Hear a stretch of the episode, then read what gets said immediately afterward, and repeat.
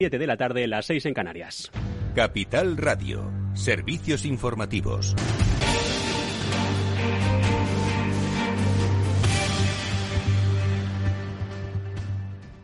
Se lo llevamos, ¿qué tal? Buenas tardes. Se lo llevamos contando durante todo el día en Capital Radio. El gobierno de coalición del Partido Socialista y Unidas Podemos da luz verde al proyecto de ley de los presupuestos generales del Estado de 2022 que incluyen el mayor gasto social de la historia. La ministra de Hacienda, María Jesús Montero, subraya que son unas cuentas centradas en los jóvenes y pone números a cómo repercutirá el impuesto mínimo de sociedades del 15% en las arcas públicas. Un pequeño ajuste que afectará a poco más de mil empresas, apenas el 1% del total del tejido productivo español, pero eso sí aportará unos 400 millones de euros al Estado. La ley de presupuestos contempla establecer un tipo mínimo del 15% en este último impuesto en sociedades, una medida que, como recuerdan, se incorporó a los presupuestos de 2019 pero que como no fueron presupuestos aprobados no pudo llegar a ser operativa y, por tanto, a aprobarse. El nuevo esquema de gastos e ingresos del Estado aprobado hoy en Consejo de Ministros contempla también una subida de las pensiones mínima del 3% para el año que viene. El resto van a subir en función del IPC, 40.000 millones para inversión más que cualquier otro presupuesto e incorporan también la llegada de 26.700 millones de los fondos europeos para invertir. Además, hay que sumar a todo esto la partida de 200 millones para la ayuda al alquiler de los jóvenes que se incluirá en la nueva ley de vivienda anunciada ayer por el Gobierno de coalición de los socialistas con Unidas Podemos. Un sector este el de la vivienda, que contempla un incremento de más del 50% de todas las inversiones respecto a cuentas públicas pasadas. Unas cuentas públicas, en todo caso, generosas, tal y como ha confirmado hace apenas unos minutos la vicepresidenta segunda y ministra de Trabajo, Yolanda Díaz. Estos presupuestos generales del Estado otorgan tranquilidad. Otorgan tranquilidad desde un Gobierno que gobierna que hace eficaz cada una de sus políticas públicas, pero que lo hace desde el cuidado de un país que se abre camino, un país nuevo. Esta tranquilidad es fundamental para nuestro país. En un evento con sus homólogos europeos en el Foro Mediterráneo, Díaz también se ha pronunciado sobre la posibilidad de la vuelta a España del rey emérito Juan Carlos I por Navidad, después de que ya hemos sabido hoy que la Fiscalía está estudiando archivar las tres investigaciones abiertas contra el monarca. Dice que todos los españoles, dice Díaz, que todos los españoles deben ser iguales ante la ley. Ya hasta ahora les podemos contar la última hora de lo que está pasando en Estados Unidos. Tras semanas intensas de negociaciones, acaban con pacto. El Senado de allí da luz verde al aumento del techo de la deuda federal y evita así el impago de la deuda nacional en el que se podría haber incurrido a partir del próximo 18 de octubre. Más detalles, Laura Eras, buenas tardes. Así es, buenas tardes, aunque la iniciativa aún necesitaría recibir el visto bueno de la Cámara de Representantes, donde los demócratas cuentan con mayoría. El pacto llega in extremis días antes de que la Administración federal pudiera haber incurrido en un impago de deuda por primera vez en la historia del país, lo que hubiera desatado el caos en los mercados financieros. Hace apenas unos minutos, desde el hemiciclo estadounidense, el líder de los demócratas en la Cámara, Chuck Summer, anunciaba que la ampliación del techo de endeudamiento será hasta principios del próximo mes de diciembre. Tengo buenas noticias, hemos llegado a un acuerdo y lo que puedo decir a esta hora es que hemos vamos a extender el techo de deuda hasta principios de diciembre. Esperamos que poder hacerlo tan pronto como hoy. Instantes después de escuchar estas declaraciones, los mercados firman en positivo.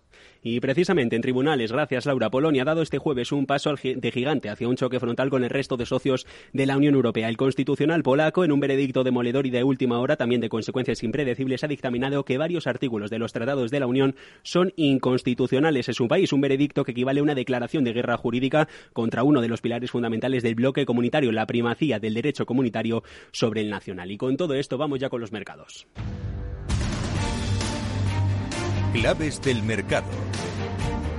Siete y cuatro minutos de la tarde de jueves. A esta hora los mercados europeos ya han cerrado, pero lo que tenemos abierto es la negociación en el principal mercado del mundo, en Estados Unidos. Hemos visto un cierre de sesión en el viejo continente en positivo que se está replicando allí y más después de haber pactado el aumento de la deuda federal. El Dow Jones de Industriales repunta un 1,47, 34.921, se acerca a los 35.000 enteros. El Nasdaq 100 ya casi cerca de los 15.000 con un repunte del 1,49. El S&P 500 gana un 1,38, 4.423. En divisas, el par euro según XTB, se negocia a esta hora sobre el 1,1556. Nosotros lo dejamos aquí a partir de las 8 de la tarde. Federico Quevedo, el balance en Capital Radio.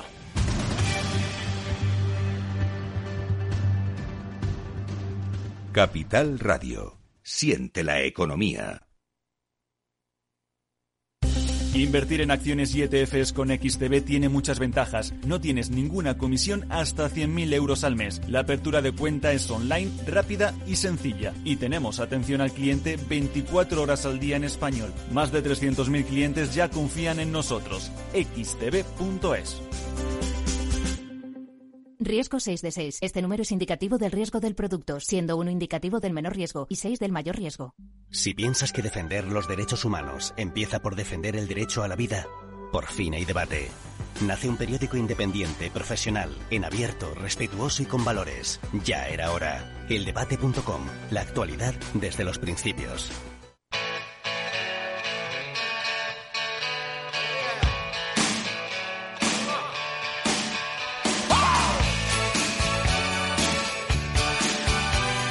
Después del trabajo, After Work, con Eduardo Castillo, Capital Radio.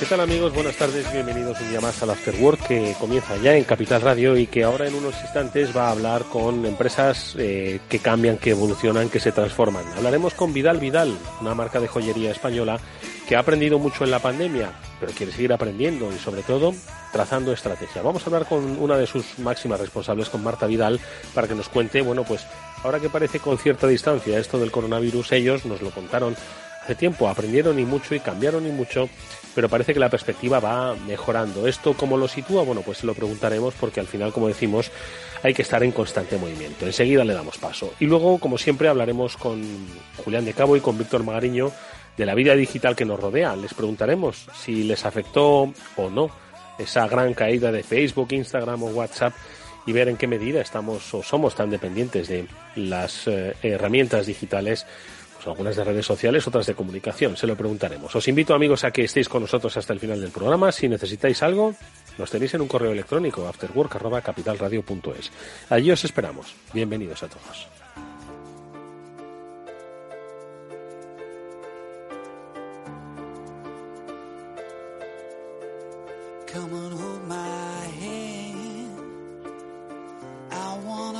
Wanna the living. Not sure I understand this road I've been given. I sit and talk to God. Bueno, pues hoy la empresa que nos acompaña con eh, Biggers Comunicación es eh, una empresa conocida por todos vosotros, si nos seguís con cierta frecuencia. Estamos hablando de Vidal Vidal, es una marca de joyería española eh, que está en Baleares y que aprendió, y nosotros aprendimos con ellos, mucho durante la pandemia. Hoy vuelven a estar con nosotros porque es cierto que podemos mirar con cierta, no distancia, pero bueno, sí con cierta perspectiva diferente a la pandemia y como siempre intentamos sacar aprendizajes de lo que ellos han hecho para que os sirva a todos vosotros que nos estáis escuchando. No obstante, saludo en primer lugar a Eva García, CEO de Vigas. Eva, ¿qué tal? Buenas tardes, bienvenida. Buenas tardes, Eduardo, ¿cómo estás? Pues hoy deseando que nos cuente la segunda generación de Vidal Vidal, eh, porque hoy nos acompaña, la presentamos eh, Marta Vidal, que es la Product Manager de la compañía, cómo afrontan pues eh, este 2021 eh, o finales de 2021 y sobre todo que compartan con nosotros aprendizajes. Con ellos, Eva, si lo recuerdas, lo recordaron nuestros oyentes, pues aprendimos pues de resiliencia, básicamente, una palabra que hoy sí que cogía sentido, no sí que cobraba sentido. Aquello de que nos cerrasen a todos los espacios físicos, que era pues prácticamente el core del negocio de una compañía de joyas a desarrollar pues no solo una eh, estrategia online sino también una estrategia de empleado porque al final eh, yo creo que los cambios eh, que no se hacen contando con los empleados al final no tienen el sentido que merecen ¿no? y yo creo Eva que de nuevo pues contamos con la compañía pues para que nos hable de las de las experiencias y aprendizajes como digo con cierta perspectiva ya sobre la pandemia ¿no? Sí, yo creo que además es, es muy interesante, sobre todo el, el punto de que Vidal eh, trabajó previamente, ¿no? Todo esto. No es que pensaran que iba a haber una pandemia, pero ya tenían muchas cosas desarrolladas y preparadas antes de lo que, de lo que ocurrió, ¿no? Con lo cual estaban eh, listos para afrontar esta nueva etapa. Así que yo creo que es muy, muy interesante escuchar hoy a Marta y también ver cómo las empresas familiares van creciendo, van desarrollándose, van incorporando nuevo talento uh -huh. y cómo este nuevo talento tiene tanto que decir. Así bueno, pues que... el, nuevo, el, nuevo, talento es Marta Vidal, nos acompaña en este After Work. ¿Qué tal, Marta? ¿Cómo estás? Bienvenida. ¿Qué tal, Eduardo? Muy bien, estoy muy bien. Muchas gracias por invitarme. Oye, eh, miramos ya con cierta perspectiva, no de lejanía, pero sí con cierta perspectiva la pandemia o no? Con perspectiva, seguro, eso seguro. Sigue, la seguimos teniendo muy presente. Yo creo que nadie se ha olvidado de, de que ha estado aquí, de que sigue aquí, pero bueno, por suerte ya empezamos a respirar con un poco más de calma, sí. Oye, la pandemia, como he dicho al principio, corrígeme, por supuesto, pues hizo que se acelerasen procesos que ya estaban iniciados, hizo que cambiasen otros radicalmente, pero también nos redescubrió a las personas que trabajaban para la compañía, ¿no? Y yo creo que eso es un poco lo que ha sentado las bases de trabajo futuro. ¿Puedes, por favor, recordarles a nuestros oyentes un poco es el factor humano, ¿no? Que fue un poco lo que supuso, yo creo que uno de los aspectos más relevantes de esa reflexión que obligó a todas las empresas de, este país y del mundo a tener, ¿no? Y a vosotros os hizo ver que la formación, el acompañamiento a los, a los empleados, que muchas empresas dicen que lo tienen, pero luego no, se les encuentra, ¿no? En vuestro caso sí que estaba muy presente y yo creo que ha sentado un poco las bases de trabajo, pues, para afrontar los, los, los retos del futuro de Vidal Vidal, ¿no? Wow, pues totalmente, exactamente lo que dices. Fue, yo creo que para todo el mundo un momento muy complicado, pero sí que a todos, yo creo que ahora tiro pasado como ver la piña que se hizo y lo clave que fue eso, ¿no? Como realmente conectar como equipo, confiar en el que tenías al lado, pese a la distancia, que la empresa también por su lado pusiera la plataforma esta para seguir todos en contacto, seguir en formación. O sea, yo creo que fue el punto más clave de, todo este momento, ¿no? O sea, no perder nunca el contacto humano, el contacto con tus compañeros y, el punto este humano. Hmm. Y entonces, con eh, ese aprendizaje y esas vivencias, dirías que mm, eh, hay algunos que eh, han sido claves y que os ha dejado la pandemia para, para configurar el futuro de Vidal Vidal. Después de haber vivido lo que habéis vivido, ¿Cuál dirías que son los aprendizajes con los que os quedáis y que son los que al final van a ayudar a construir pues, esas estrategias de, futuro? Mm, mira, lo primero, aprendizajes como muy básicos, pero la de sobre todo mantener la calma, mantener una mente fría, pero también estar abiertos a, ser adaptables, a, mantener esta, esta actitud ¿no? de constante como renovación, adaptabilidad, incluso diría aquí creatividad. Mm, o sea, este tipo, esta manera de hacer, ¿no? Yo creo que es clave y, a partir de ahora de cada vez lo será más, ¿no? O sea, estamos en un entorno, pues lo que siempre decimos, súper volátil, súper cambiante. Estamos un poco en una revolución en directo en muchos aspectos, ¿no? Entonces, mantener esta mentalidad yo creo que es clave y poder como transmitirla a todo el equipo, que entre todos la mantengamos es, un punto, bueno, yo creo que es como un megapunto que, que hay que quedarse con este después del COVID. Mm. Em, sí, yo creo que, esto es como el punto clave. La verdad es que, Eva, es, muy interesante lo que dice Marta, porque, o sea, hay muchas, hay muchas personas que estábamos deseando volver a la, a la, normalidad. La normalidad era lo de antes, ¿no? Y todavía hay incluso empresas que quieren volver a lo de antes, ¿no? Sin embargo, lo de antes, primero, que no va a volver, y segundo, que lo de antes no teníamos tanto saber, tanta sabiduría adquirida a base de golpes, en muchas ocasiones, como ha apuntado Marta, ¿verdad? Es decir, ya lo que hemos aprendido eh, a ser, a, ser em, adaptables, a, a confrontar los retos, los riesgos, a pensar en la permanente renovación. Es decir, puede y ojalá que no haya más pandemias de aquí a los próximos 15 años, 20. Pero eso no significa que no debamos estar renovándonos permanentemente. O sea, no tenemos que esperar, Eva, a nuevas pandemias para, para tener un espíritu de renovación constante en las empresas. Y que no se haya dado cuenta se va a quedar en el camino sin pandemias. ¿eh? Sí, sobre todo un, punto muy importante que tiene también Vidal y que yo creo que también le, ha reforzado durante esta crisis es el, seguir siendo fieles a nuestros valores, a lo que realmente somos, en lo que creemos. Eh, que eso es al final la base de cualquier empresa, de cualquier proyecto empresarial, ¿no? el tener claro quiénes somos y qué nos diferencia y sobre esas bases, que esas bases siempre se queden firmes, eh, firmes pase lo que pase, pase un vendaval, pase un, un, volcán en erupción, todo lo que ocurra, que esas bases sigan ahí, ¿no? Y que entre todos sigamos construyendo sobre esos pilares. Y yo creo que Vidal lo trabajó muy bien. Y esos pilares fundamentales fueron los que les han ayudado a seguir creciendo y afrontar esta etapa de una, de una manera como más, con más confianza, ¿no? Mm. Esa es la clave, Eduardo, yo creo, para cualquier crisis sigamos siendo fieles a, nuestro, ¿no? a, nuestra esencia. Oye, Marta, y entiendo que, decir, que esas capacidades que uno se descubre o redescubre, o que se hace preguntas y no sabía que las tenía, pero las tenía, nunca se atrevió a, emergerlas, ¿no? Pues primero nos ayudaron a sobrevivir, pero ahora nos tienen que ayudar a seguir creciendo y a, y a seguir haciendo negocio, que es básicamente a lo que se dedican las empresas, ¿no? Y esto es lo que a vosotros, bueno, pues eh, esta evolución constante os hace, pues, oye, sacar nuevos productos, nuevos lanzamientos, Otoño está terminando año 2021, pero vosotros no queréis dejar desaprovechar el año. Muchos dicen que ya en septiembre el, año está muerto. Para vosotros todo lo contrario. Quiere decir que ahora mismo en otoño tenéis nuevo lanzamiento eh, que entiendo que viene con ese impulso, ¿no? Esas ganas creativas que, de las que nos hablabas. ¿Qué es lo que vais a hacer en este último trimestre? ¿Qué tenéis preparado? Pues mira, justo lo que estás diciendo en el mundo de la moda, no te diría que es lo contrario, pero casi, porque no solo es el inicio de un curso escolar, pero yo creo que todos en septiembre es como el inicio de una nueva etapa, ¿no? Empiezas como nueva fase otoño-invierno y en el mundo de la moda es un momento de muchos lanzamientos, también de mucha como sí de renovación, ¿no? Entonces tenemos un lanzamiento muy especial que ha ocurrido ahora hace una semana, que es el lanzamiento de una colección con nuestra colaboradora María G. de Jaime, se llama Colección Lola.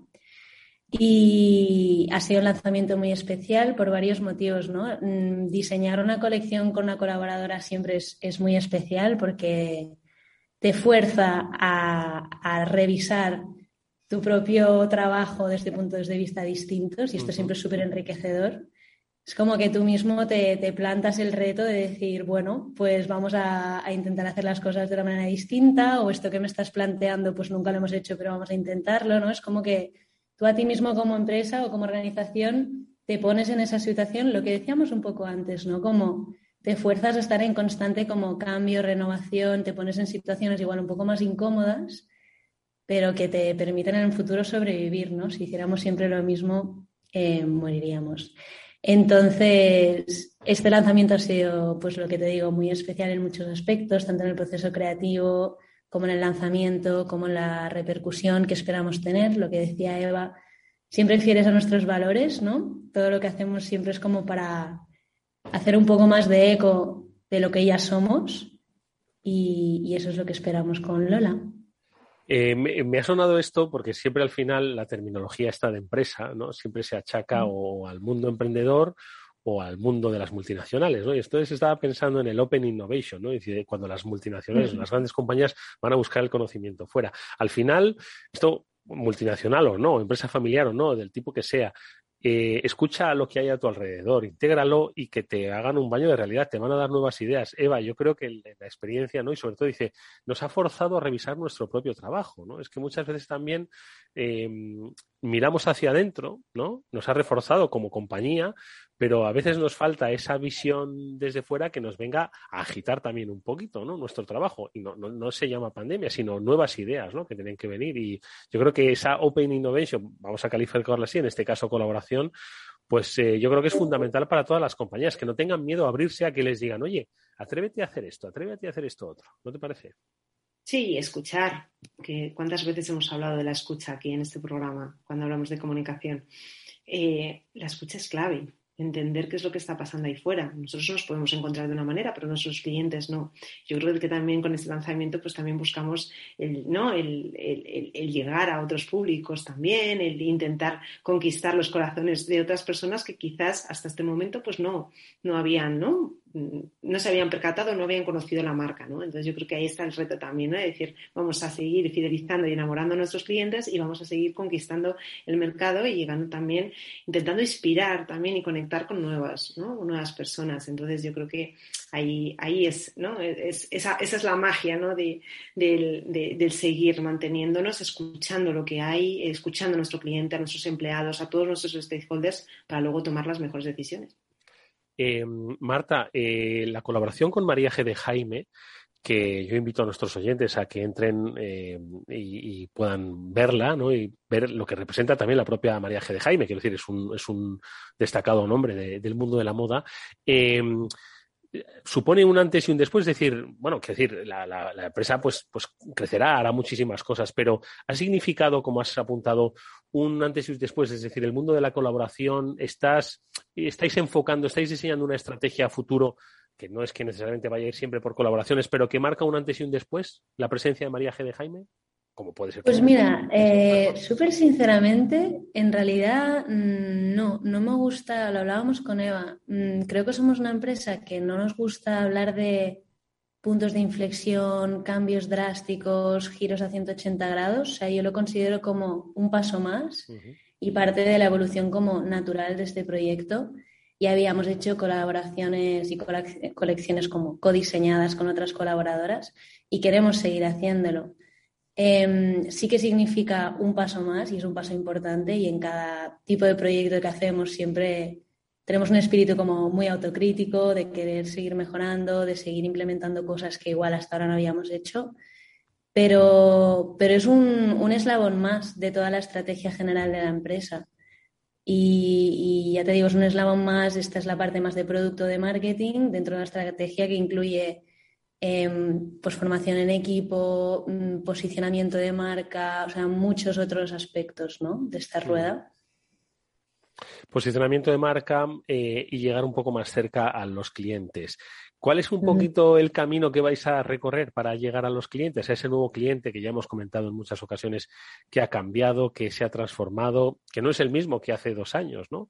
¿Cómo vais a llegar desde Vidal Vidal a ese cliente, Marta? Pues mira, un punto muy clave en todo esto es trabajar la omnicanalidad, que lo llamamos. Eh, ahora mismo las marcas tenemos como muchas maneras de llegar a nuestros consumidores o clientes, lo cual es un lujo. Yo siempre pienso disponer, por ejemplo, de unas plataformas de redes sociales y poder tener un contacto tan directo, tan instantáneo y tan constante con una persona que igual antes únicamente veías cuando pasaba por tienda, pues es una pasada, ¿no? Y lo que hay que hacer es localizar esas oportunidades y, maximizarlas dentro del contexto de cada marca, ¿no? También tener ver qué tiene sentido para cada uno. Tampoco somos fans de sumarnos a cualquier moda por sumarse, ¿no? Pero bueno, el tema de la omnicanalidad, súper importante porque es muy importante que el cliente tanto llegue a, ti por un lado o por otro, ya sea por un medio digital, por un medio físico, ya sea en un centro comercial, eh, a pie de calle, se lleve esa sensación, ¿no? La sensación de tu marca, tus valores, que entienda de qué, de qué va esto sea como sea, que llegue a ti. Eva, ¿qué te parece? No, que esto al final no es, no es el futuro, es el presente ya. Es, es, muy importante que todo esté alineado, que todo respire lo mismo y que entiendas pues, que tu público puede estar. Pues eso, ahora mismo, hace unos meses hablábamos, ¿te acuerdas, Eduardo, de, de que al final pues, los espacios físicos, el retail se estaba un poco, ¿no? Eh, la pandemia la había castigado mucho, ¿no? Pero yo creo que ya estamos en esa situación en la que ya la gente vuelve, no tiene miedo de ir a una tienda a comprar, donde la gente ya además se quiere arreglar, se quiere, ¿no? Ya estamos ya en, otro, en otra dimensión y yo creo que hay que aprovecharla también sin perder ese hilo conductor de todos los canales decir, tenemos que estar ahora mismo en todos los canales, los digitales, los offline, y generar una estrategia que tenga sentido en cada uno de ellos con esos pilares fundamentales que hablábamos al, principio, ¿no? Con lo cual, yo, vamos, creo que esa la estrategia acertada y más con este, ¿no? Con, en, este, en este tipo de empresa y con este producto. Mm. Eh, estamos, eh, bueno, como bien dices, otoño-invierno para las firmas eh, de moda es, una, es un punto importante. Sin embargo, bueno, todavía nos, nos queda el año, el año 2022 para poder seguir desarrollando aspectos que entiendo que ya pues tenéis en mente y que no sé si nos puedes adelantar algo o sobre todo si nos puedes adelantar lo que te gustaría que pasase en 2022. Luego ya, obviamente, nadie puede prever lo que puede acontecer, ¿no? Pero ¿qué tenéis en mente desde Vidal Vidal, Marta? A ver, los objetivos en los próximos meses es seguir, pues esto, consolidando la marca, posicionando la marca, que, que, uno, que los valores que nos caracterizan lleguen a esos consumidores, ¿no? Eh, sobre todo vamos a hacer mucho hincapié en esto. Ser muy fieles a quienes somos, ser muy fieles a nuestro ADN, a nuestra casa, que al final es Menorca y el Mediterráneo. Em, yo creo que hacer un esfuerzo en la, en la conciencia y el respeto por el medio ambiente, que es una tarea que muchos tenemos pendientes y es tedioso, pero es importante prestar atención a esto y, trabajar en esto. Es, es un puntazo, ¿no? Y nosotros ya llevamos tiempo trabajando en esto porque, como sabéis, Menorca es, es una reserva de la biosfera y por el simple hecho de ser esto y hay unos requisitos que tienes que cumplir eh, en referencia al respeto al entorno, pero, pero siempre se puede hacer más, siempre se puede hacer mejor. Yo creo que es algo que caracteriza a todo el equipo de Vidal, esta sensibilidad y, es un objetivo que nos tenemos marcados ahí para trabajar en ello. Pues Eva, yo creo que eh, es, una, es un importante cambio de actitud. Eh, el de las empresas, o en este caso el de Vidal Vidal, el de levantar un poco el pie del acelerador. Vivimos tiempos, como dicen, rápidos, de inmediatez, de la satisfacción inmediata. Y al final esos tiempos se van reduciendo cada vez más. Entonces las modas al final son cada vez más cortas, ¿no? Y efectivamente, una moda que se acaba significa un desecho de producto que ya nadie va a querer. Y yo creo que ese cambio de mentalidad es muy significativo de hacia dónde queremos dirigirnos y pese a quizás perder la oportunidad ¿no? de estar pues en, en, el pico de la moda, que es lo que quizás muchas empresas también están haciendo. ¿no? Sí, pero no, al final tienes que ser fiel a ti, a ti mismo, ¿no? En este sentido, yo creo que si tú eres auténtico y sigues, eres fiel a lo que crees y a lo que desarrollas todos los días, nunca jamás vas a perder negocio ni clientes. Es decir, hay que ser coherente. Y si creemos en ello, vamos a por ello.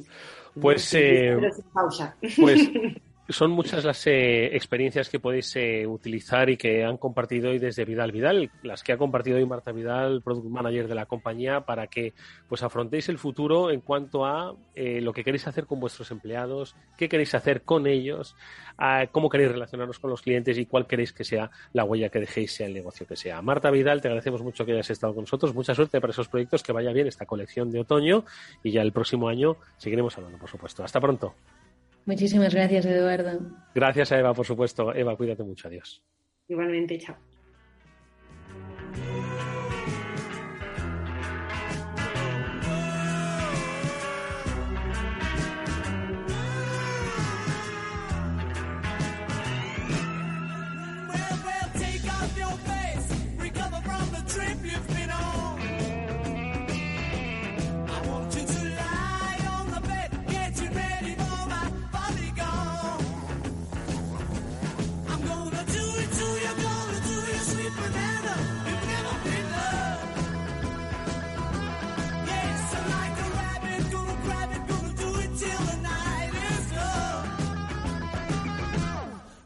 After con Eduardo Castillo.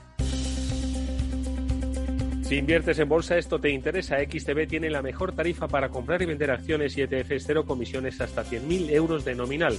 Si inviertes en bolsa o quieres empezar más sencillo e imposible, entras en xtb.es, abres una cuenta online y en menos de 15 minutos compra y vende acciones con cero comisiones. Además, la atención al cliente es en castellano y está disponible las 24 horas al día. ¿A qué estás esperando? Ya son más de 300.000 clientes los que confían en xtb.es.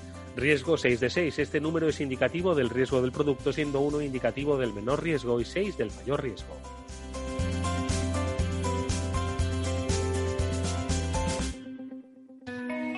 ¿Suben la inflación y los tipos de interés? Gestionar con destreza y hacer frente a lo irracional es nuestro trabajo en Lazar Fund Managers. Aproveche las oportunidades de la renta variable y la renta fija global con nuestro fondo multiactivo sostenible Lazar Patrimoine SRI y de nuestra gestión flexible de renta fija con Lazar Credit Opportunities. Los fondos están registrados en la CNMV con los números 1890 y 1991 gestionados por Lazar Fresh Gestión con depositario en CACEIS y representados por BNP Paribas Security Services. Los riesgos del fondo son la pérdida de capital, la gestión discrecional, la renta variable, los tipos de interés, el crédito, los futuros, las contrapartidas y las divisas. El objetivo de rentabilidad y el capital invertido no están garantizados. Por favor, consulte lazanfarmanagers.com para obtener más información.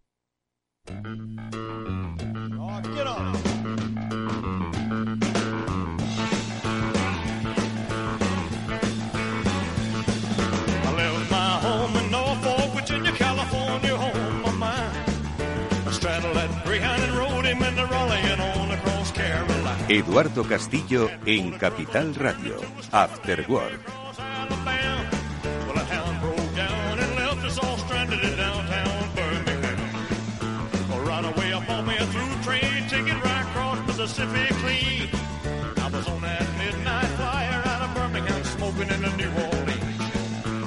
Seguimos amigos en este programa que ya están por aquí, Julián de Cabo, Víctor Magriño, dispuestos a comentar la actualidad. Seguro que quieren comentar, entre otras cosas, pues la gran caída no tanto porque se produjo, porque bueno, yo lo he intentado entender y algún, alguna persona lista que sabe de, conexiones en redes lo ha explicado muy bien, cómo se habían cortado pues los accesos a aquellas herramientas que buscan los sitios en Internet. Bueno, pues eh, seguro que les ha afectado, no sé en qué medida, se lo vamos a preguntar las caídas de, Facebook, de WhatsApp y de, y de Instagram, o no. Julián de Cabo, ¿qué tal? Muy buenas tardes, bienvenido amigo. Menos afectado que Víctor, Eduardo. Muy buenas tardes, porque como yo uso Telegram como backup, no he tenido problema ninguno. En comunicarte. Víctor Magariño, buenas tardes. Hola, buenas tardes. Mira, si os digo que ni me enteré, no me vais a creer, ¿verdad? Así que mejor no lo digo y ya está. no, oye, eso, ojo. entre millennials. no, la verdad es que fue muy significativo. Pero bueno, algunos de nosotros pues recurrimos al viejo SMS, ¿no? Que todavía sigue existiendo, o incluso a una cosa que era llamar por teléfono, ¿no? Que también podía Comunicación síncrona en tiempo real. Exactamente, para comunicarnos, ¿no? Pero bueno, no, deja de ser interesante estas pruebas a las que de vez en cuando nos someten las, los gremlins de las redes, ¿no? Eh, de dejarnos pues en la conectividad social, porque ojo, no, es que no se nos, se nos fuese la luz, no se nos cortase el agua, es que fue pues en realidad dejar de conectarse a Facebook, que Facebook es una red social que en realidad te informa de cosas, o sea que tú puedes ir también a buscar la información, no tiene la información que ir a buscarte a ti. De hecho, se ha demostrado que si la información va a buscarte a ti es bastante malo porque va a determinar información. Y luego al final, como decimos, las otras herramientas, Instagram, bueno, pues, mm, qué decir, para eso se encuentra la imaginación, porque Instagram no es nada más que imaginar vidas irreales. Bueno, pues para eso está tu imaginación, ¿verdad? Y los sueños hemos sustituido cosas, vaya trascendente en que me he puesto en este tiempo. Madre mía, cómo ha empezado el programa. Pero bueno, no deja de ser significativo, ¿no os parece? Yo, a, mí de, tres, eh, dos no estoy, que son Facebook e Instagram, con lo cual solamente potencialmente estaba afectado por el lado de WhatsApp. Y sinceramente no, no recuerdo, porque tengo tanta actividad últimamente que no recuerdo qué estaba haciendo entre 6 y 12 de la noche, pero para mí fue un bonito break, una bonita pausa de WhatsApp. Ya os digo que casi, casi, casi ni, ni, me enteré. O sea, vamos, y, sin casi. O sea, que yo no sé si Julián lo pasó peor, pero en mi caso fue una, una casi una bendición. No, yo fíjate, la, la, anécdota curiosa que tengo con eso fue el darme cuenta de en qué medida para alguna gente hay una identificación completa entre Internet y el imperio del mal de Zuckerberg. Porque mi hermana pequeña, que he hablado de ella en alguna ocasión, que tiene síndrome de Down y pese a ello es fanática de la informática y tal, me llamaba porque no entendía cómo podía no funcionar Facebook y sin embargo yo le decía que seguía teniendo acceso a Internet y al final cuando le expliqué que, por ejemplo, podía ver vídeos de YouTube porque eso no era del grupo de, Facebook, se quedó bastante más conforme y dijo, bueno, pues entonces me entretengo con eso y ya está. ¿no? Fíjate, efectivamente, es que de todas formas no hay que obviar que es que Facebook, ahora mismo no tengo los datos, seguro que Víctor los tiene en mente y tú también, Julián, pero ¿cuántos usuarios de Facebook hay ahora mismo? Hay 2.500 millones de usuarios de Facebook, una cosa así. 2.7, 2.9 mil millones eh, monthly active users. O sea, usuarios, activos, los mouse. Sí, casi, casi la mitad de la humanidad en, en número redondo en un momento dado y eso que hay un montón de usuarios que no, no yo lo que pasa es no sé con qué criterio se toma lo del Active, si es un, login en alguna de las propiedades o en la misma Facebook. Porque yo, por ejemplo, en Facebook como tal no entro en la puñetera vida, pero en Instagram sí que de vez en cuando y WhatsApp a diario, por supuesto. Sí, claro, yo, Facebook también. Yo soy un zombie de Facebook. ¿eh? Ahí, ahí está mi cuenta. Y, eh, voy recordando la contraseña porque la, voy, la tengo que ir renovando porque se me olvida. Yo, yo no tengo ni un amigo. Creo que soy. Ya os dije que me abrí una vez un perfil porque tenía que hacer no sé qué para no sé qué compañía y me exigían tener un perfil, pero vamos. Eh, siempre, ya, ya sabéis que no, no, he estado ahí nunca. Es, soy de los pocos que nunca he estado. Vamos a ver, ¿qué es lo que pasaría a vosotros que sois em, eh, analógicos, reeducados en digital? ¿Qué corte de suministro digital es el que más os afectaría en vuestra vida? si es que hay alguno que os pudiese afectar. A ver. Definitivamente Gmail, definitivamente. Porque, entre otras cosas, aparte del correo personal, tengo el correo corporativo también. Entonces, sí, primero que se cayera el personal, obviamente que sería lo primero en caerse y luego ya el corporativo. O sea, el correo electrónico, en realidad, ¿no? La comunicación empresarial. Sí, y, luego, y, seguido, seguido por, por Google Maps, que lo, que lo uso a diario con mucha frecuencia y creo que muchos usuarios también. Pues ya es hora de que te aprendas el camino a casa, Víctor. bueno, sí, es fácil. Me, imagino que, que, vosotros que vivís en Madrid habéis visto que los atascos de ahora son peores que los de prepandemia. Porque, no sé, debe ser que la gente se ha echado al coche o algo así, pero todo el mundo está igual. O sea, los atascos son realmente descomunales. Entonces, la única manera de intentar manejar un poco el tema es tirar de, de el antiguo Waze, que ahora está incorporado a Google Maps, para que te recomiende la mejor ruta. ¿Sabes? Y sí que funciona, te, te quita a, veces un ratito. Pero esto es como todo, hasta que se enteren los demás que están en el atasco que funciona Google Maps para evitar atascos, así que irán todos al mismo sitio. También pero... de repente te encuentras gente que dices, bueno, pero si este caminito me lo sabía yo de los 90 cuando iba a la facultad, ¿y cómo puede ser que haya tanta gente? Pues mira, ahí, ahí te lo explicas, porque, porque Google o les está recomendando un camino alternativo que antes lo conocían cuatro y ahora es mainstream, ahora lo conoce todo el mundo. En Estados Unidos la cosa llegó a tal punto que, que hubo comunidades de usuarios que se pusieron de acuerdo para sabotear a Waze y lo que hacían era comprar terminales de, uso fake que realmente solo servían para engañar al sistema, darlas de alta en Waze y ponerlas paradas, paradas, paradas en su calle para, para que el sistema pensara que allí se circulaba muy lento y desviara el tráfico por otro sitio. Porque hubo protestas de gente que vivía en zonas residenciales que antes no tenían tráfico ninguno y que se habían convertido en ruta alternativa para Waze, con lo cual empezaron a buscar la manera de sabotear la aplicación que les estaba a su vez amargando la vida y llenándoles el barrio de tráfico. Por cierto, que quieras saber un poco más de Waze, lo tenemos como speaker estrella en The Power MBA. Te cuenta él mismo en una entrevista eh, cómo es el modelo de Canvas, el business Canvas de que tan conocidos en las escuelas de negocio. Pues te lo cuenta él directamente en una entrevista cómo fueron modificando el, el, roadmap, eh, los, los eh, revenue streams, todos los obstáculos, hasta que al final consiguieron ser satisfactoriamente adquiridos por Google por la modesta cifra de 1.200 millones de dólares. Madre mía. Cuenta él mismo. Madre mía, los pelotazos eh, que han dado algunos. Oye, y a ti, Julián, ¿cuál sería tu caída digital crítica si se produjese en este momento?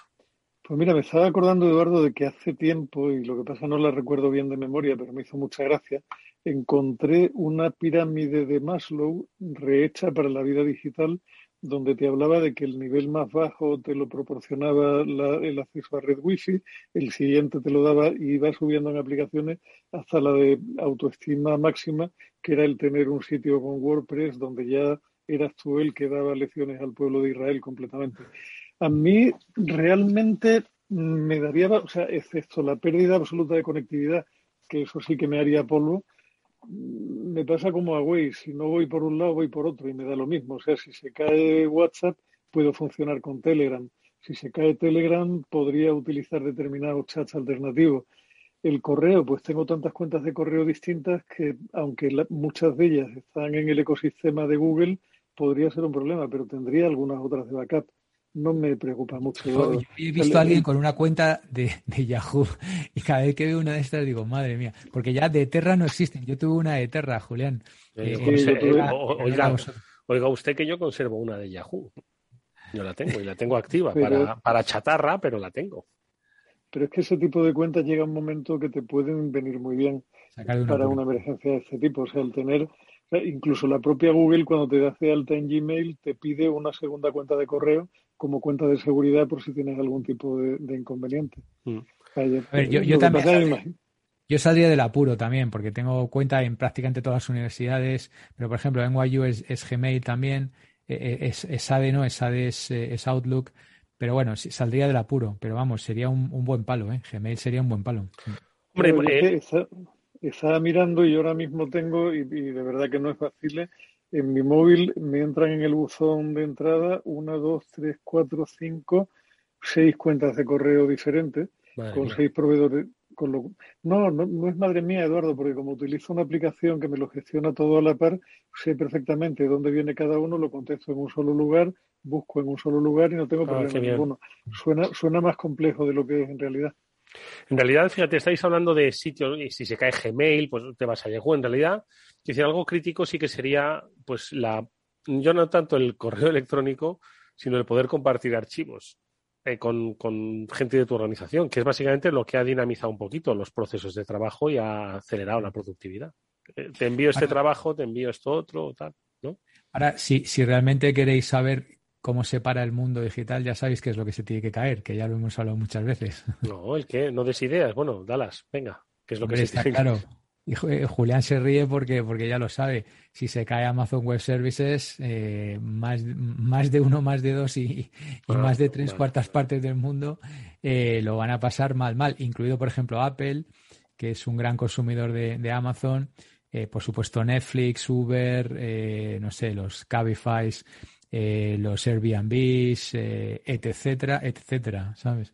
O sea que- Un porcentaje no despreciable de las aplicaciones que utilizamos están ahí sin que casi nadie lo sepa. sin, sin contar lo que no sé si se puede decir o no, pero vamos, prácticamente toda la gran banca, prácticamente todo el gran insurance, prácticamente todas las grandes compañías tienen, no sé si todo, pero sí que una parte más o menos relevante de sus infraestructuras de IT lo tienen ya en Amazon. O sea que un outage de Amazon masivo, uff, madre mía. ¿Os acordáis de la peli esta de, de James Bond y Goldfinger? Que pues, pues yo creo que Goldfinger ¿no? atraca el banco, la Reserva Federal estadounidense, ¿no? Para llevarse todo el oro.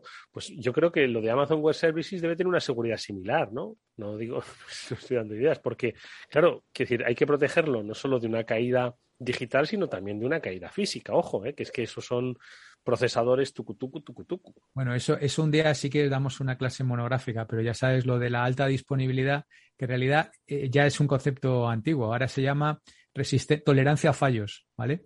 Porque la alta disponibilidad es un concepto menor. Entonces, tolerancia a fallos quiere decir que está replicado en tantos lugares tan distantes, en diferentes placas tectónicas, diferentes planos de, inundación, con diferentes protecciones antiincendios, que es casi, casi, casi es el famoso los 9 nueves, el 99,99999% de, de disponibilidad. Imposible de que que pase. solamente, solamente puede fallar una vez cada 10.000 millones de veces. O sea, lo he dicho bien, ¿eh? Una vez cada Sí, 10.000. porque, o sea, por- porque ten en cuenta además, Eduardo, cuando te, te dice Víctor redundante, es que luego te tienes que poner a mirar las medidas de seguridad que hay en cada uno de esos centros de proceso de datos para entender que cada uno de ellos se caiga, tiene que ser una catástrofe de escala galáctica. Yo recuerdo una visita que me hizo un antiguo alumno de, de Telefónica al centro de proceso de datos que montó Telefónica en Alcalá de Henares y aquello era absolutamente increíble. La posibilidad de que se parara era infinitesimal. Con lo cual, si tú tienes tu información replicada en 24 centros de proceso de datos como eso alrededor del mundo, hombre, eh, puede caer el meteorito, como decía aquel cachondo de YouTube hace unos años, pero salvo que caiga el meteorito, es muy complicado Pero que todo escuchad eso una cosa, la vez, ¿no? escuchad una cosa. No sé si habéis leído el por qué se ha caído Facebook o alguna de las teorías que dicen de por qué se ha caído Facebook. Porque, pues alguien ha, alguien. Pero, pero vamos a ver, ten, ten- pero ten en cuenta que eh, los orígenes de las compañías al final marcan mucho las dinámicas internas en cada una de ellas. El origen de la historia en Facebook es crezcamos rápido, crezcamos rápido, barato y, y estrujemos la data del usuario todo lo que podamos. El origen de la redundancia y la alta disponibilidad en Amazon es tenemos un negocio de misión crítica, con lo cual no podemos permitirnos un fallo del sistema y tenemos que asegurarnos al mil por cien de que este sistema va a estar operativo 7 por 24. Y una vez que han conseguido tener una cosa absolutamente sólida, se ponen a venderlo hacia el exterior, pero su foco inicial es que esto no se caiga virgencita, virgencita, que me quede como estoy, que es un posicionamiento de salida completamente diferente a Facebook, que crezcamos rápido, la estabilidad me da igual, la seguridad me da igual, todo me da igual, excepto forrarme a base de estrujar al usuario. La piedra angular de Amazon Web Services es la confianza. Si desaparece la confianza, desaparece todo lo demás que va detrás. Y la confianza se, se basa sobre pilares sólidos de, disponibilidad, como ha dicho Julián, de, ¿sabes? De, repito, es toler- tolerancia a fallos. Es decir, no, no hay fallos. O sea, no es alta disponibilidad. El concepto de alta disponibilidad es, lo superó Amazon con la tolerancia a fallos. O sea que, muy interesante. Bueno, pues eh, ese es el tema de Facebook, bueno, el tema, los muchos temas ¿no? que se derivan y eh, la dependencia que, que tenemos. Yo creo que si no hay más caídas, bueno, y las caídas son de horas, ¿no? No creo que nadie sufra, pero seguro que ha habido gente que, que sufre y mucho en esas seis horas, ¿no? Por no Una poder- cosa que sería interesante, Eduardo, a, a propósito de lo que estás diciendo, es ver la incidencia en, en enfermedades eh, psicológicas Sí, e incluso mentales, ¿no? tasa de suicidios, ¿sabes? Porque habría que ver el impacto. Eh, porque a- ayer Sí, sí, la dependencia emocional, ¿no? De, de, de Instagram y tal, ¿no? Mm. Ahora les ha dado también por, por dar un poquito más visibilidad al tema de- del suicidio y tal. Y además, y ayer salía en, en televisión eh, una estadística que, es para, para, abrir, las carnes, ¿no? Total, ¿no? me parece que era uno de cada siete jóvenes ha pensado en suicidarse. por debajo de 12 años o algo así. O sea, una, una cosa realmente bárbara, ¿no? Y estas cosas, pues esto, la, la, la, la, salud mental, pues hoy en día es un bien de lujo, ¿no? porque a ver quién puede pagarse un buen profesional o durante un tiempo lo suficientemente largo, ¿no? a, propósito de lo de Facebook, que justo pues eh, precediendo a, la gran caída ¿no? que vivimos el otro día, pues eh, comentábamos eh, una serie de informaciones ¿no? pues que rodeaban a la compañía sobre si había puesto pues todas las medidas necesarias pues para evitar de lo que se le ha acusado en muchas ocasiones, ¿no? De eh, quizás con buena intencionalidad de aquello de crear comunidad estaba sesgando muchísimo las percepciones de la gente y estaba, bueno, pues de alguna forma radicalizando las opiniones de los usuarios por aquello de la selección temática. Y también publicaban algunos medios eh, estadounidenses, si no me equivoco, que se había filtrado algún que otro informe en el que parecía que se reconocía, estoy hablando todo de supuestos, parecía que se reconocía o que Facebook eh, propietaria de Instagram, eh, reconocía eh, el perjuicio que estaba generando eh, Instagram entre la comunidad adolescente por aquello de generar frustración, ¿no? Que, pues que había un estudio que decía que uno entraba en Instagram y que diez minutos después se sentía pues mucho más frustrado, mucho más, se sentía inferior a lo, a lo que veía, que era alguna de las cosas que comentamos a propósito del dilema de las redes, ¿no? La serie que nos, o el documental que nos recomendaste, Víctor, aquí. Es el dilema. Mm. Así que nada, simplemente que. Yo, yo, un comentario sobre eso y, me permite un pequeño salto atrás, Eduardo. El comentario sobre eso es: eh, yo tengo por ahí, si os apetece un día comentarlo, lo paso, un estudio del Servicio Británico de Salud Mental, un informe hecho con entrevistas sobre población adolescente, en que la misma población adolescente da un ranking de positividad o negatividad neta para las redes sociales y, lo de Instagram es un escándalo. En opinión de los mismos adolescentes que lo usan, cuatro de cada cinco opinan que es malo para su salud mental y sin embargo siguen un poco metidos ahí, que es una especie de droga cibernética. Pero déjame que vuelva un salto para atrás un poco eh, para hacer un panegírico en, en favor de que la gente lea un poco más y estudie un poco más también sobre tecnología, porque he visto estos días a cuenta de la movida, entre comillas, de, la caída de Facebook, algunos comportamientos que no te explica si no es porque la gente tiene un nivel de cultura informática muy bajita, muy bajita, ¿no? O sea, ha habido un número no menor de personas en mi entorno que han decidido que probablemente, como no podía fallar eh, el WhatsApp, sería un problema de su teléfono y han borrado WhatsApp para volverlo a instalar. Claro, al volverlo a instalar se han encontrado con que han vaciado por completo todo el contenido de WhatsApp que es una especie de repositorio de todo lo que han utilizado en los últimos años de su vida y te preguntan, ¿y eso dónde está? Y dice, pues mira, corazón, si no has hecho una copia de seguridad, eso está en ningún lugar, se perdió, lo aniquilaste por completo. Oh my God. Y otro, otro punto de, mal uso con relación a estos sistemas, que el, el problema de esto es que se incrusta en nuestra vida y no somos conscientes de que eso consume recursos tiene unos protocolos de utilización determinados y si no los conoces te puedes encontrar con problemas. Uno es el borrarlo, pero otra cosa que empieza a pasar ahora y que cada vez veo más en, la gente inhábil informáticamente de mi alrededor es que te dicen, no consigo encontrar en WhatsApp el teléfono aquel que me dice. Y o sea, en mi caso no, pero eh, tengo el teléfono, me lo dieron, pero no consigo encontrarlo. Y te dan ganas de decirle, vamos a ver, mendrugo, que te pasas la vida mandándome archivos de audio tú eres consciente de que un archivo de audio, además de saturar tu teléfono porque pesa 50 veces más que un archivo de texto, luego no puedes buscar sobre él, que cuando buscas el teléfono, si alguien te lo ha deletreado porque te lo ha dicho en un archivo de audio, jamás volverás a poder encontrar esa información. Por favor, eh, un poquito de sentido común y un poquito de estudio, ¿no? Mm. No, has puesto, la verdad es que quiero decir, unos ejemplos que, le puede pasar a cualquiera y que al final eh, creo que no somos conscientes de la generación de datos que estamos eh, acumulando todos en nuestro uso de las redes sin saber exactamente, primero, ni por qué lo hacemos y segundo, qué es lo que vamos a hacer con ello. Porque, quiero decir, seguro que seguís a, gente en Instagram, Víctor no, porque no lo tiene, pero yo sigo a gente en Instagram que tiene millones de fotos, más o menos válidas, pero tiene millones de fotos. Yo no sé qué es lo que va a hacer con eso algún día decir, o sea, si sirve de algo, si algún día se le va a perder, si están acumuladas, si es un negocio, si lo hace por entretener, no lo sé, ¿no? Hay, hay muchas y muy interesantes cuestiones que surgen con esto, ¿eh? la verdad.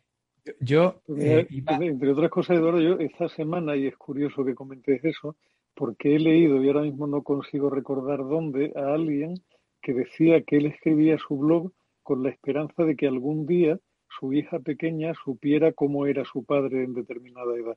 O sea que hay gente que está escribiendo en Internet y dejando un rastro tras de sí en la esperanza de que alguien en el futuro lo recuerde.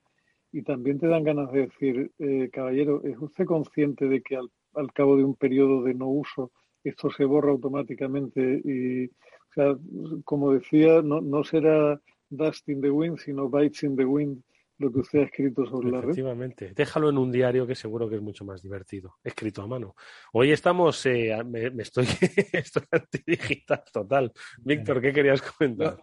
Yo quería, quería eh, poner un, un, halo de luz en, en, este pesimismo digital y un poco también mirando las, las nuevas generaciones, ¿no? que, que, les acabamos de dar un poco de caña. Eh, ha salido publicado un estudio que lo he compartido con, con vosotros. Eh, en Estados Unidos han hecho una encuesta, una macroencuesta a jóvenes. La edad media son 15.8 años, ¿no? O sea, alrededor de los entre 15 y 16, ¿no? Que esto es, bueno, la generación del mañana o la generación Z, como dicen estos, ¿no?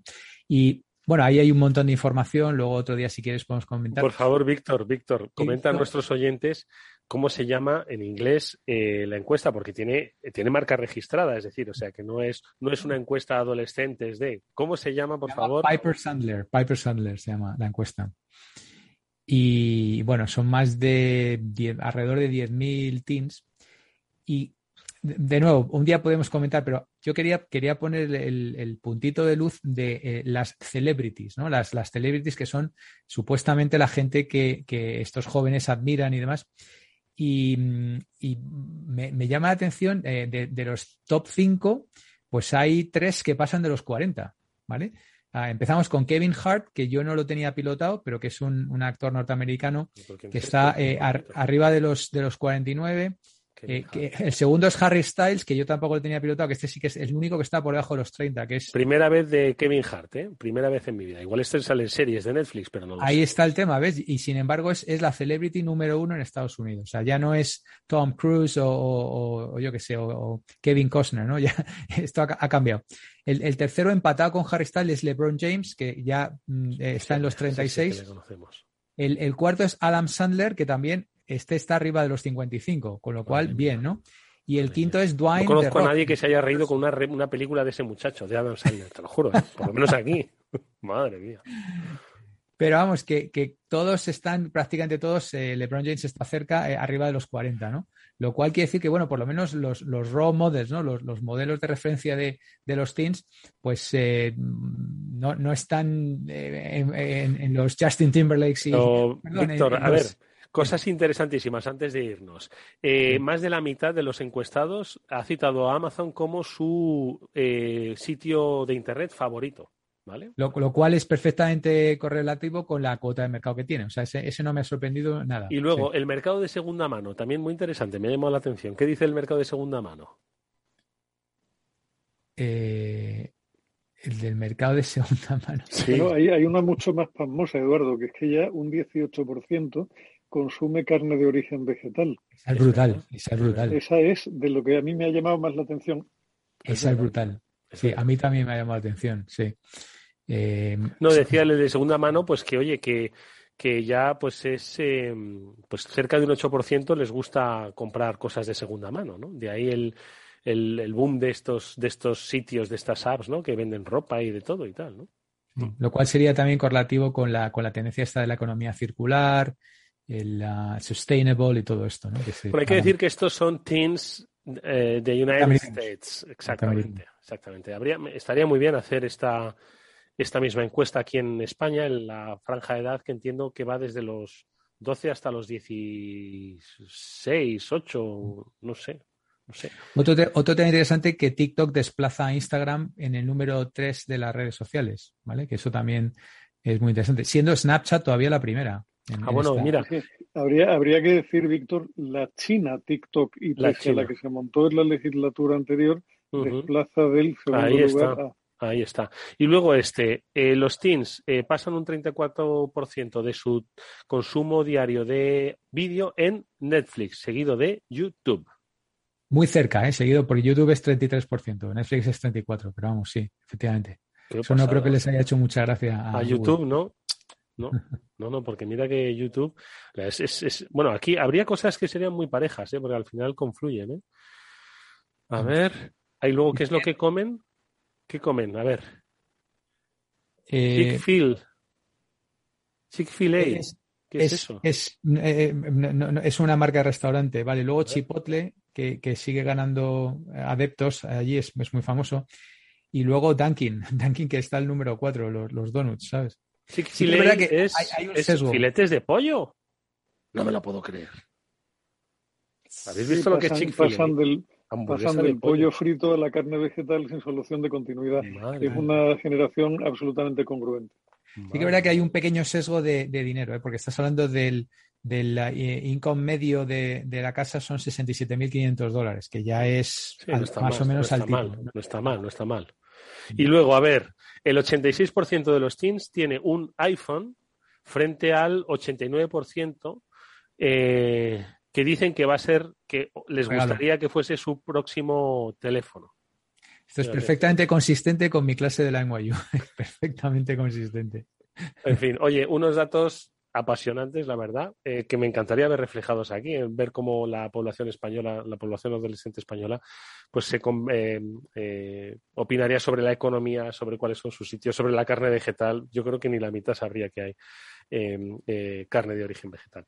Bueno, pues amigos, interesantes reflexiones las que habéis compartido hoy con nosotros y que, como siempre, os agradecemos mucho, deseando que tengáis pues una rápida entrada del puente, aunque el lunes recordamos que tenemos programa por supuesto, programa especial de ciberseguridad. Y nada más que eso, pues que Víctor Magariño, que Julián de Cabo, un placer como siempre haber escuchado vuestras reflexiones. Cuidaros mucho, leed mucho, hasta muy pronto. Gracias, encantado un jueves Muchas más. gracias, Eduardo. Hoy se me ha quedado en el tintero una fricada terrible, pero la dejo para la semana que viene. La dejamos para la semana que viene, venga, la dejamos y así dejamos a los oyentes con el regustillo. Gracias amigos, cuidaros mucho y nosotros nos despedimos hasta el lunes que volveremos, como digo, con más eh, ciberseguridad con el programa sobre ciberseguridad de Capital Radio. Hasta entonces, sed felices.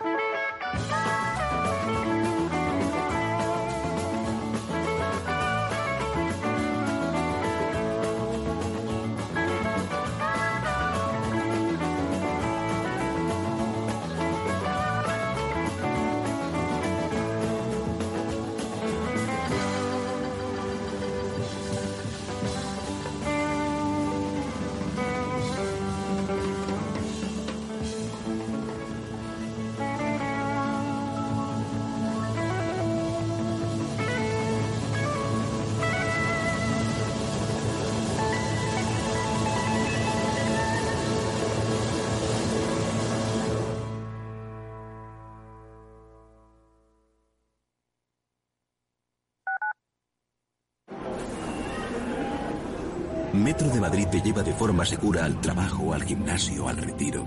Un medio de transporte accesible y rápido que te acerca a los lugares y a las personas que más quieres.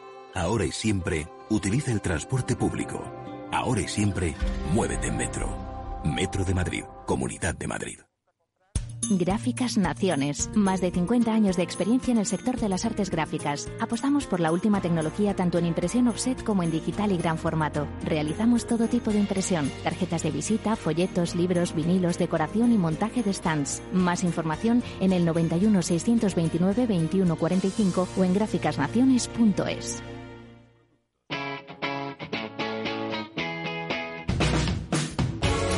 Capital Radio. Despierta la economía.